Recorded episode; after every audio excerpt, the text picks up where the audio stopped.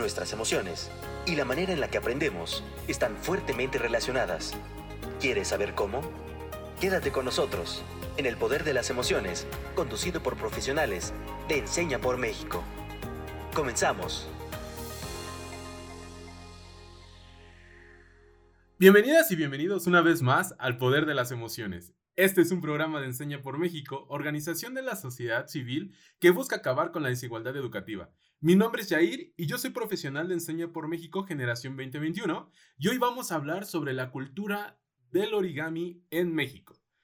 El origami es el arte de doblar papel que tiene sus raíces en el antiguo Japón, pero ahora se ha extendido por todo el mundo. En este episodio exploramos el estilo único de origami que se ha desarrollado en México y el papel que ha jugado en el arte y la cultura mexicana. También discutiremos los desafíos que enfrenta la comunidad del origami en México y los esfuerzos que se están realizando para promover y preservar esta forma de arte. Me acompaña Ramón Morales, que es un experto en este campo. Bienvenido al programa, Ramón. ¿Cómo estás? Hola, ¿qué tal? Buenas tardes. Muy bien, muchas gracias por la invitación. Mira, realmente no me considero un experto porque no soy como un investigador del, tema, pero llevo 10 años practicando ya el origami y obviamente me, ha, eh, me llama mucho la atención este tema y tengo, si bien no soy experto, tengo mucho conocimiento y eh, espero poder compartirles todo lo que tengo eh, en mi mente sobre ello. Muchísimas gracias, Ramón. Seguro con esta expertise que ya tienes generando desde hace 10 años, nos vas a brindar un panorama y una visión muchísimo más clara de lo que es el origami en México. Y justo, ahí quisiera hacerte esa pregunta para iniciar nuestro rebote de ideas, Ramón. ¿Qué es el origami?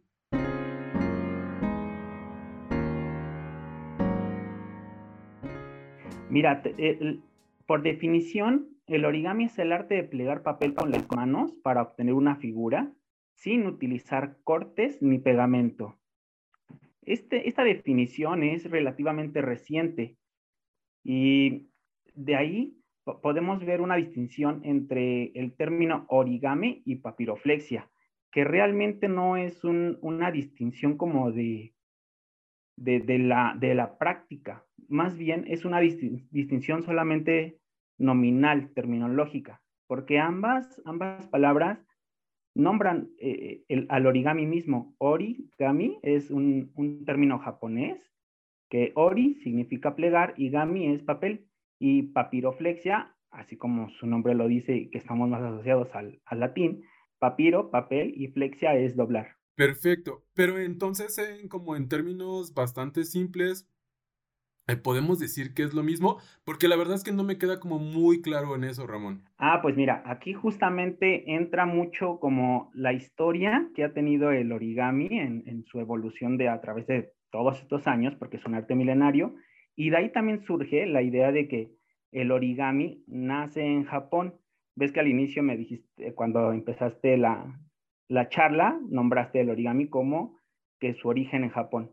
Y realmente no, realmente no se tiene un dato de que este arte haya nacido en Japón. Si quieres, platicamos un poquito sobre la historia, ¿te parece?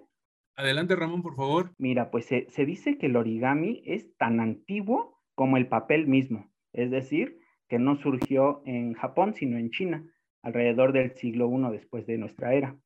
Después de que surgió el papel allá en China, se, se, dice que fue que empezaron a, surgir los primeros pliegues del papel y fue hasta el siglo VI después de nuestra era que la técnica de desarrollar el papel como lo conocemos actualmente llega a Japón y ahí es donde empiezan a desarrollar de una forma más técnica el arte de plegar papel utiliza, utilizando solamente las manos. Al principio, en Japón, se utilizaba el, origami con un fin ceremonial. Las figuras que se hacían eran figuras demasiado sencillas y se utilizaban para las ceremonias budistas, religiosas, y es hasta el año 1797 que se, que se tiene conocimiento de uno de los libros más antiguos sobre origami, se llamaba Senbatsuru Orikata, que era el término que se utilizaba para nombrar a este arte muy simple de plegar figuras con las manos, oricata. Hasta ese momento de la historia todavía no se le nombraba origami. Fue eh, eh, el desarrollo del origami, se sabe que fue paralelo entre Oriente y entre Occidente. Como no había mucha comunicación cultural entre esas zonas, se sabe que en Japón empezaron a surgir estas primeras oricatas que, como te digo, tenían un, un aspecto más ceremonial. Además, el papel era muy escaso, por tanto, pues casi nadie podría, podría tener en sus manos un papel para poder plegar estas figuras. Regularmente lo hacían personas de la nobleza o personas así de la religión. Y en, y en Occidente se empezó también escasamente a practicar este arte.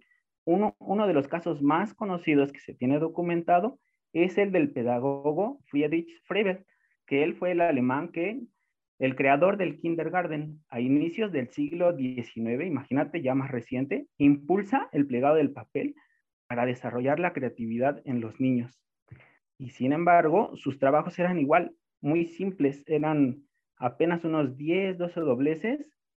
Esto también para que los niños en su primera infancia pudieran empezar a trabajar la destreza manual, la memoria, la creatividad. Fue hasta finales del siglo XIX y mediados del siglo XX que se incorpora la educación del jardín de niños en Japón, que esta corriente occidental llega a Oriente, a las escuelas japonesas, y se dan cuenta que si bien es igual el trabajo manual, es un tanto diferente a lo que habían trabajado ya en Japón hasta ese momento. En parte por las figuras, que en Japón eran más figuras de animalitos, figuras como la grulla, que es una figura icónica del origami y que en Japón simboliza la paz. Y esta figura, de hecho, es muy curiosa porque en Japón está la leyenda de que si doblas mil grullas de papel, se te concede un deseo. Es decir, el origami en Japón tenía en ese momento una, una presencia, una impronta mística, así de religiosa. Llega el origami de, de Occidente con una tendencia más de habilidad, de creatividad pedagógica, y ellos, para nombrar a esa técnica que llegaba de, Occidente, le llamaron origami para diferenciarlo de las oricatas que hacían hasta ese momento en Japón. Y hay un español que viaja a Argentina para desarrollar el origami y él, él es el que acuña el término papiroflexia para nominar esta técnica del plegado del papel. Sin embargo, no se, no se popularizó tanto en todo el mundo como para unificar la técnica. Es por eso que en algunas partes del mundo, casi en todo el mundo, se ocupa el término origami, pero papiroflexia está muy arraigado en algunas zonas en específico. Por ejemplo, en España. En España, si dices, ah, voy a hacer un origami, te dicen, mm, ¿qué es eso? Ahí es muy común que a este arte se le llame eh, papiroflexia. Y también en, Inglaterra, por ejemplo, es más común que se hable de paper folding que de origami. Así es esto de la distinción entre una y otra palabra. ¿Cómo ves? Muchísimas gracias, Ramón. Mira, pues es que así ya nos queda muchísimo más claro. hasta cierto punto, eh, justo te, te, quería preguntar si tendría que ver con el uso como de pegamentos, porque, ah, bueno, al menos lo que yo he visto de primera mano, digo, yo la verdad es que soy muy eh, nuevo en todo este rollo, ¿no?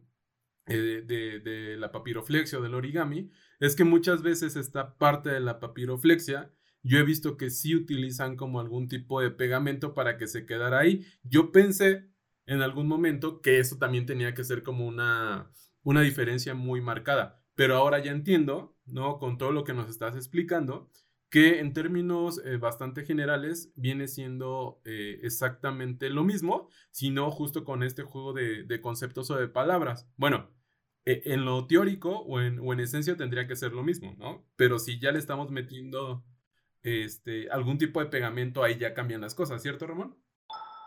Eh, así es. Y, y fíjate que te voy a dar otro complemento de la historia del origami, y en este caso sería la historia del origami moderno un, un, punto de inflexión que marca la evolución del origami, ¿te parece?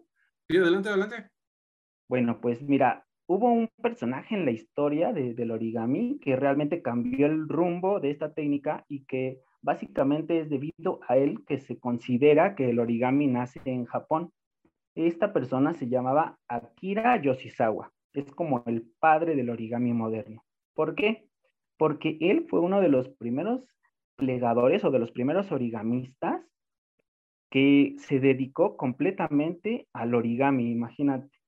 Esto cuando él tenía 26 años, él nace en 1911.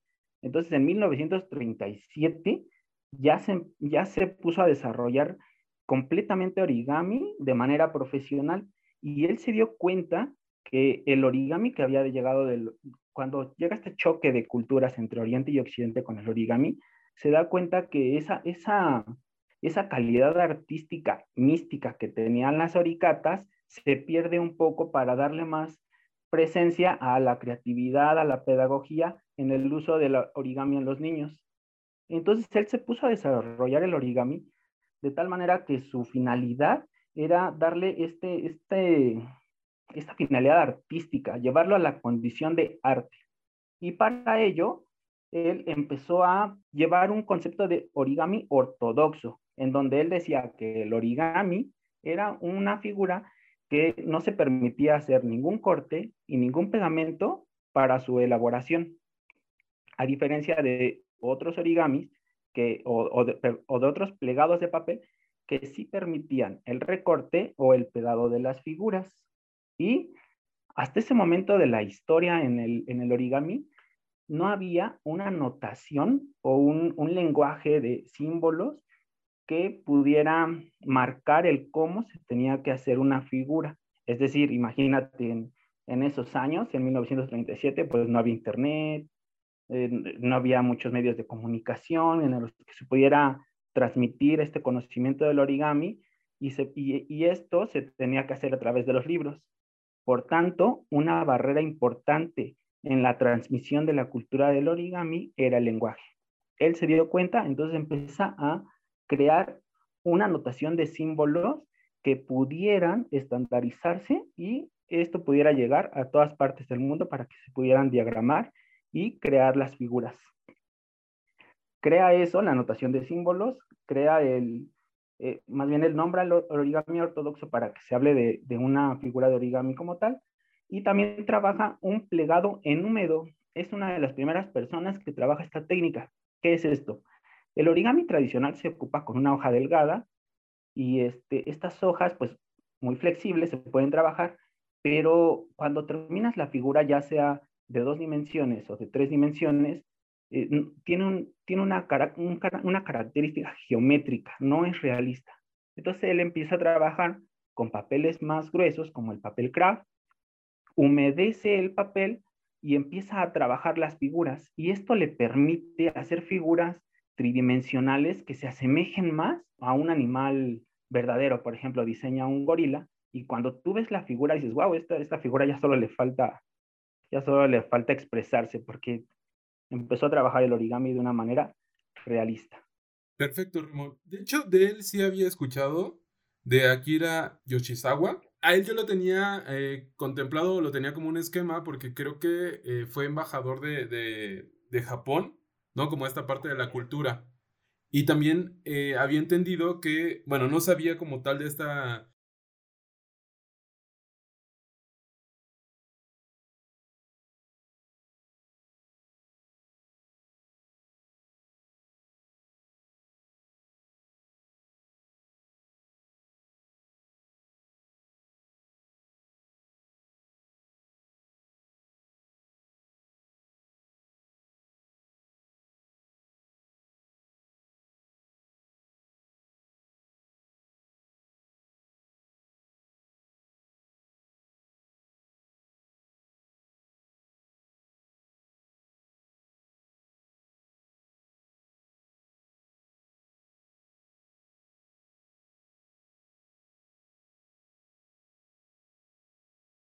Pues de entrada digo que es de las figuras más antiguas que se tenga registro en la cultura del origami. Y en algún momento de, la historia reciente, en la historia antigua del Japón, surge la leyenda de las mil grullas, que es la leyenda de que si doblas mil grullas de papel se te concede un deseo. Y fue hasta la Segunda Guerra Mundial con una, un acto en, particular que tiene más influencia esto de la grulla, porque eh, cuando cayó la, la, bomba atómica en, en, Hiroshima y Nagasaki, hubo una niña que se vio afectada por la radiación que emanó de la bomba atómica y le dio leucemia. Entonces ella en el hospital empezó a plegar sus mil grullas de papel para, para pedir el deseo de, de, sanarse.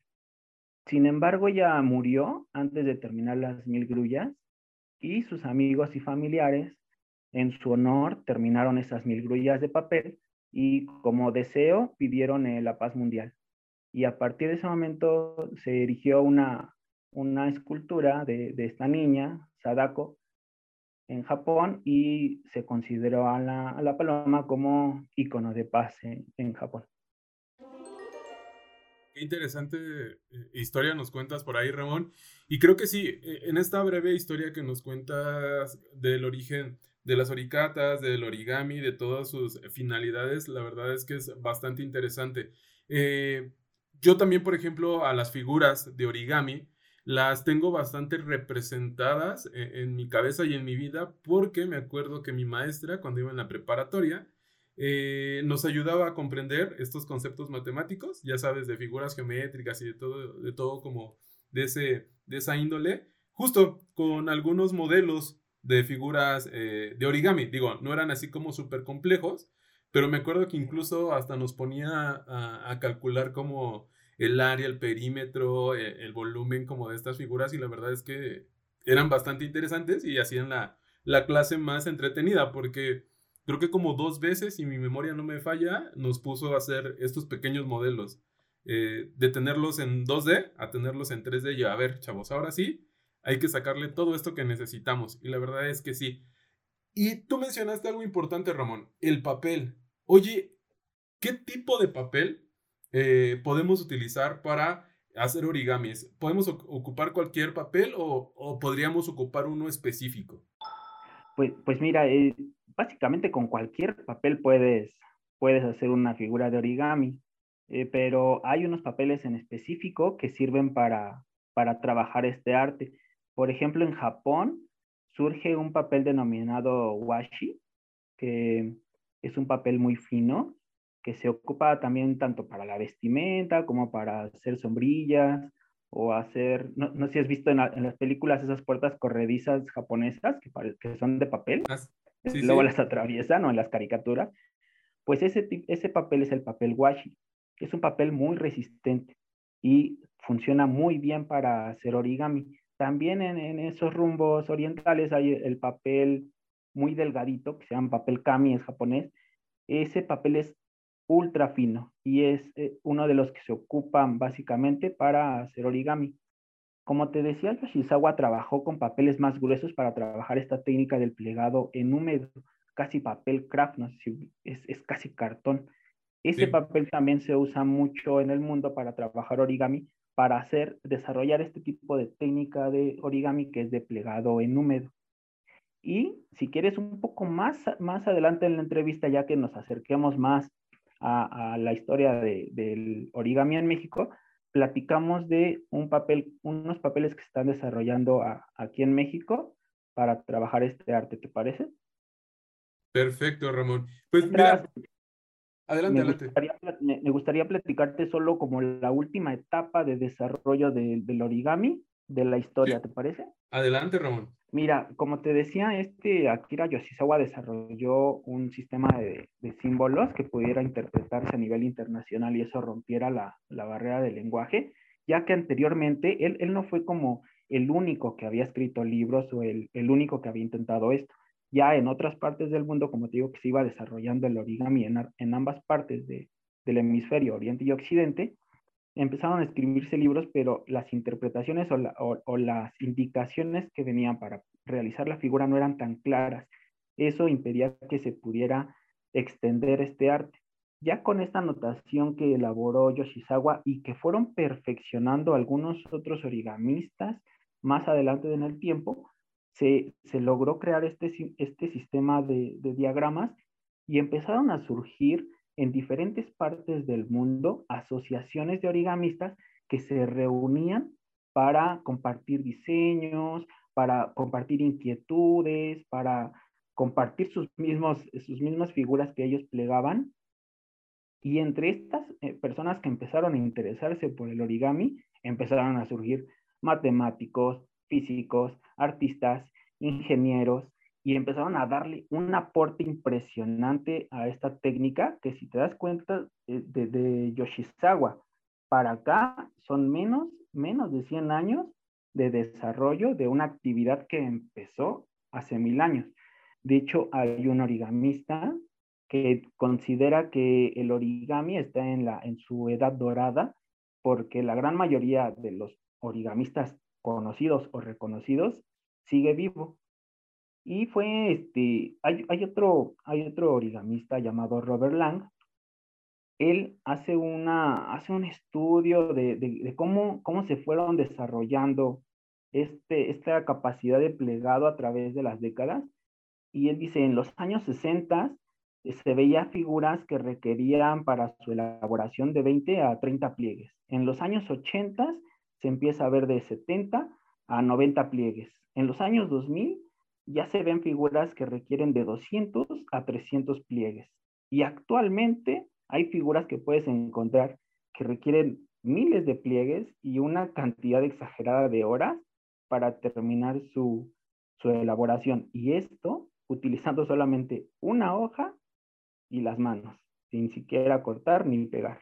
Y es curioso porque él mismo habla de que en los 90 había una guerra, la guerra de los bichos en las convenciones de origami, porque un, un origamista llegaba y dice, aquí está mi, mi, insecto, mi, mi cucaracha. Y, al año siguiente decía, ah, mira, yo, yo, este, yo traje ahora una araña. Y al año siguiente decía, mira, tú hiciste una, una araña, yo hice un escorpión que aparte de las extremidades requiere las, las pinzas. Y así se fue dando una evolución impresionante de esta técnica que parecía no tener como, como un fin. Y eh, durante este, durante este desarrollo técnico es importante que en los noventas el surgimiento del Internet pudiera evolucionar este, esta difusión y este desarrollo de la, de la técnica con el uso de la tecnología, ya con videos, ya con la televisión, ya con otras formas de poder divulgarlo. Y justamente Robert Lang, que es un físico del, del Caltech, él hizo algo al estilo Yoshizawa. Él abandonó sus estudios en el Caltech y abandonó su trabajo de físico para dedicarse al origami. Y él, ya con la tecnología de los 90 y de los 2000, desarrolló un programa informático para diseñar figuras de origami. Con este programa ya es más fácil poder diagramar, eh, eh, gracias a las matemáticas y a la física, sobre un papel en, en, la pantalla, hacer los diagramas y en base a eso ya hacer la figura de, de origami bastante rica toda esta información que nos das y sobre todo la vigencia que todavía tiene, ¿no? Y como tú lo mencionas, quizás estamos viviendo en esta era dorada del origami y creo que es súper, súper importante. Incluso al escucharte, eh, me pongo a pensar que si bien es cierto, como tú dices, ¿no? Hay figuras que necesitan miles de pliegues, pero creo que también una de sus posibles funciones o finalidades sería como este rollo de poder entrar si bien no en un, en un proceso de meditación, pero sí, ¿no? Una actividad que de alguna manera te regule o regule como esos, ya sabes, eh, eh, altibajos de la vida y que te pueda llevar a, esa paz mental, ¿no? Algunos a lo mejor lo hacen leyendo, otros meditando. Se me ocurre que a lo mejor quizás haciendo origami también podríamos llegar como, como a esa tranquilidad. Y esto también me hace pensar que pues todo el mundo, ¿no? O sea, que no necesariamente necesitas habilidades eh, extraordinarias para hacer origami. ¿O tú cómo ves ese punto, Ramón? No, claro que no. De, de hecho, como te decía, pues hasta Friedrich Frebel lo, lo, lo practicaba con los niños del preescolar. Eh, realmente no se necesita gran, gran capacidad para poder empezar con el origami. Esto es mucho de práctica, empezar con una figura sencilla, después una un poco más elaborada, más elaborada y hasta eso. Eh, yo, yo, lo que te decía en esta evolución de, de la técnica es solamente del, del, origami figurativo, es decir, un estilo donde se busca representar de manera más realista eh, una figura, ya sea un animal, una persona, un objeto. Pero también hay otras corrientes en el origami que han desarrollado origami figurativo, eh, origami de diferentes formas, modular, que es donde se ocupa bastantes piezas para generar una, una, figura. O sea, no, no es solamente una, una, técnica de que con un solo papel hacemos una figura y, y requiere ortodoxamente ciertos pasos, sino tú puedes agarrar una, un papel y decir, ¿qué pasa si pliego por aquí? ¿Qué pasa si pliego por acá? Y, y si tú dices, esto es, no sé, un cisne, pues para ti va a ser un cisne, ¿no? Sí, justo, ¿no? Como, como esa libertad que nos das y, y qué bueno que lo menciona Ramón, porque de alguna manera, al yo no conocer mucho como de este, de este mundo del origami, pues justo es como de, ok, podemos hacer animales, podemos hacer como lo que ya está escrito, pero como bien tú lo dices, eh, existe como esa libertad creativa y sobre todo e, esa facilidad que podemos tener todos y todas a ir desarrollando nuestras propias eh, figuras, ¿no? Nuestros propios dobleces y que justo nos van a dar productos bastante interesantes y bastante individualizados. Y retomando lo que estábamos platicando hace ratito, Ramón, justo con esta parte de los papeles, ahora sí me gustaría que nos explicaras o nos contaras un poquito cómo se ha desarrollado todo, toda esta parte de la cultura del origami en México y si es que tenemos exponentes mexicanos en la actualidad. Ah, claro que sí. Mira, si quieres igual un poquito de, de la historia. Eh, eh, en México como que es una historia mucho más reciente. El grupo de Origami México, que es uno de los grupos que, así como a nivel internacional, busca eh, la difusión del origami en México, se creó en el año 2000, imagínate, es demasiado reciente. Una de las cofundadoras es Guadalupe Martínez Arellano.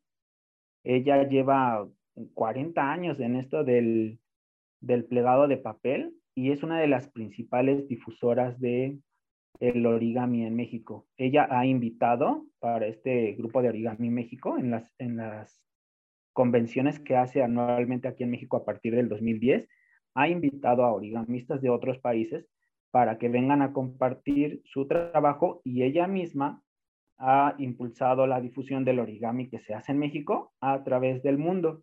Esto por parte de la, de la difusión que se está haciendo de manera como institucional en el país.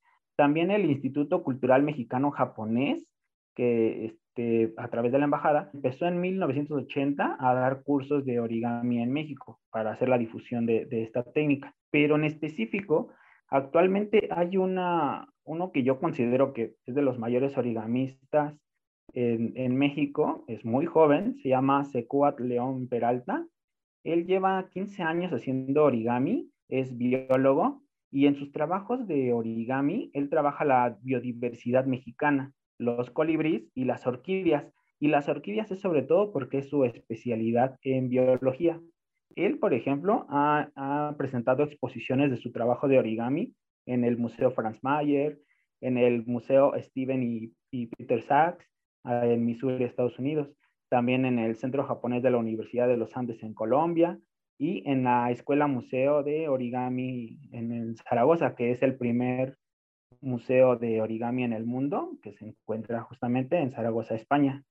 Y él, por ejemplo, trabaja eh, o empezó a trabajar hace poco con el papel amate, que es un papel que se crea en Puebla, que es un papel mexicano. Y este papel, pues, como es relativamente grueso, es un poco complicado de trabajar. Con este papel ha trabajado el plegado en húmedo y también ha empezado a trabajar o incursionar con otro papel que se está, que se está desarrollando en Oaxaca. Hay una organización que se llama Papel Oaxaca. Ellos están tratando de llevar la denominación de origen del, papel que se está elaborando en Oaxaca. Para eso están utilizando fibras locales, como el maguey que se ocupa para la creación del, mezcal. Eh, ellos, en conjunto con otras personas del, origami o, del mundo del origami, están trabajando con papeles eh, muy finos, muy delgados, para poder desarrollar estas figuras de origami. Bastante interesante esta parte de, del papel, digo, también de la, de la historia del, origami en México. Eh, yo puntualmente sí tengo experiencia trabajando con papel amate. Digo, no hacía origami, lo ocupaba para hacer unos dibujitos, unas ilustraciones. Y la verdad es que sí es un poquito grueso. Eh, me genera mucha curiosidad eh, cómo quedarían como esas figuras de origami con este papel. Y sin duda creo que los mexicanos siempre buscamos de darle como ese toque, ¿no? Ese, ese toque de México a todo lo que a todo lo que hacemos, aún sea algo como importado, como la técnica y la cultura del origami, eh, pero siempre buscamos como, como darle ese twist. La verdad es que está... Adelante, adelante, Ramón.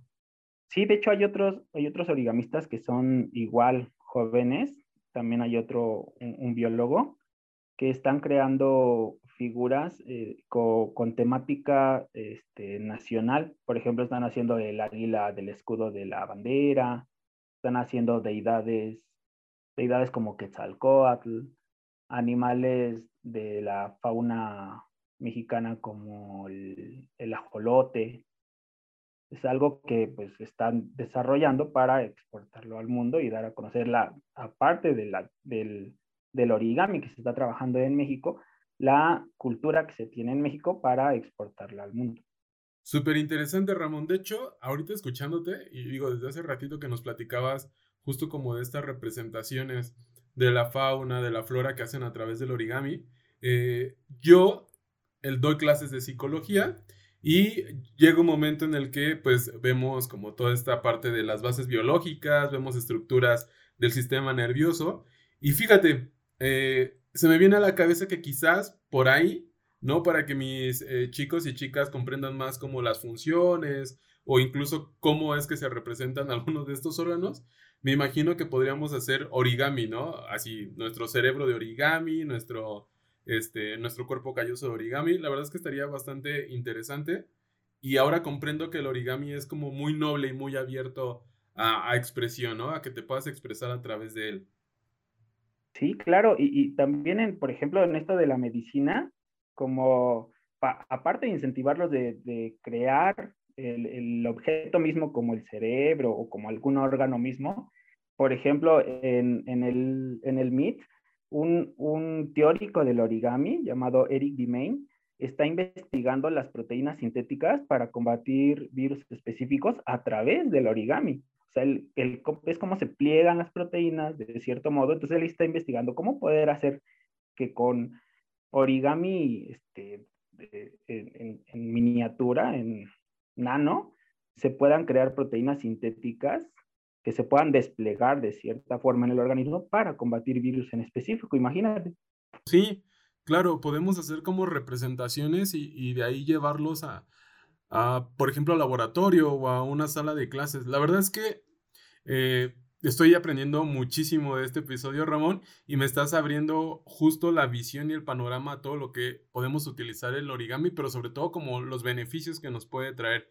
Y justo, Ramón, eh, vamos llegando como a esta recta final de este episodio que la verdad me ha llenado de aprendizajes, pero pues ya sabes, lamentablemente todo lo que tiene un inicio va teniendo un final, pero antes de entrar justo como esos últimos minutos, me gustaría preguntarte, Ramón, ¿Qué es lo que más te gustó del episodio del día de hoy? Eh, ¿Qué puedes rescatar? ¿Qué aprendiste o qué reafirmaste de todo lo que nos compartiste? Mira, lo que más me gustó es poder compartir esta técnica que me gusta mucho y de todo lo que se está realizando a nivel nacional, sobre todo, y también internacional. Perfecto, Ramón. Y de primera mano, te puedo decir que lo que más me gustó del episodio del día de hoy es eh, lo primero, pues es poder contar con tu presencia. La verdad es que nunca había hablado con alguien que se dedicara de manera, eh, no sé si este concepto es el idóneo, pero yo lo digo como de manera profesional esta parte del origami, pero sobre todo me gustó muchísimo toda esta parte de la historia, porque si bien es cierto yo lo encasillaba en Japón, ahora sé que eh, viene como esta parte de China, pero Japón como que le dio más este, este renombre a nivel internacional esta parte también de las posibles finalidades. Em, yo lo enmarcaba justo como te decía, ¿no? E-, en esta parte de doble aquí, doble acá, ya tienes a tu grulla o ya tienes a tu casita o bueno, cualquier figura de origami, pero ahora sé que sus aplicaciones son vastas y que son bastantes y que no solamente se se pueden encerrar en cuestiones eh, matemáticas, ¿no? O, en estas ciencias duras, sino también a, ciencias sociales les podría venir bastante bien. Entonces, eso es todo lo que me llevo del episodio del día de hoy, Ramón. Muchísimas gracias eh, de manera personal por abrirme más el panorama y sobre todo por generar esa curiosidad de seguir investigando y de seguir queriendo empaparme de ese mundo del origami. No, de qué, gracias a ti, a ustedes en Enseña por México por la invitación. Perfecto, pero antes de que te nos vaya, Ramón, oye, eh, ¿quisieras dejarle algún reto a nuestra audiencia? ¿Quisieras encargarles una tarea para la semana? Sí, claro que sí. Adelante. Mira, como, como este arte se ha desarrollado tanto, pueden googlear así de casi cualquier forma o figura que ustedes imaginen. Yo los reto a que busquen en internet o en libros algo en los que estén interesados, que, que, crean que se haya creado en origami, que lo busquen, que busquen cualquier cosa, panda, reloj, eh, no sé, tenis, que busquen cualquier cosa y que si encuentran el diagrama, que lo intenten hacer. Pues bueno, audiencia, ya lo escucharon. Ramón nos deja ese reto, esa tarea para esta semana. Hay que buscar por ahí internet si tenemos, eh, ¿cómo le podemos llamar, Ramón? Eh, ¿Patrones? Sí, diagramas, diagramas, patrones. También hay un término que se usa, que es el, el término CP, que es eh, en inglés Chris Pattern, que son como marcas en una, en una hoja, pero e, ese es como a nivel ya, ya más, más profesional. Mejor búsquenlo como diagramas o, o patrones o secuencia. Perfecto. Pues ahí tenemos audiencia.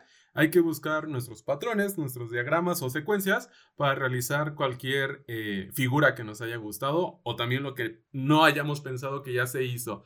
Oye Ramón, antes de que te vayas, ¿nos puedes compartir tus redes sociales? ¿Estás trabajando en algo específico del origami o algún otro proyecto? ¿O dónde nos podemos poner en contacto contigo, Ramón? Sí, a mí en particular me pueden encontrar en, en Instagram como Ramón-origamista y eh, en mi página profesional eh, como Origato, que es la marca que llevo desde hace años, hace casi 10 años, y hago joyería con origami en miniatura, que es todavía otra complejidad más al origami, hacerlo en, en miniatura. Así me encuentran como Origato MX.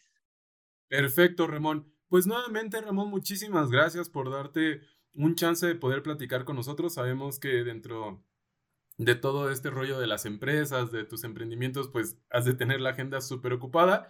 Muchísimas gracias por compartir con nosotros algo que te apasiona y nuevamente de primera mano te doy muchísimas gracias por poner como esa semillita de la curiosidad y poderme seguir empapando del origami. De nada, gracias a ustedes. Bueno, audiencia, recuerden que El Poder de las Emociones es un programa de Enseña por México, organización de la sociedad civil que busca acabar con la desigualdad educativa. Muchísimas gracias a todos y a todas y nos escuchamos en el próximo capítulo. Sigamos aprendiendo cómo es que nuestras emociones se conectan con el aprendizaje. Nos vemos en el siguiente episodio de El Poder de las Emociones.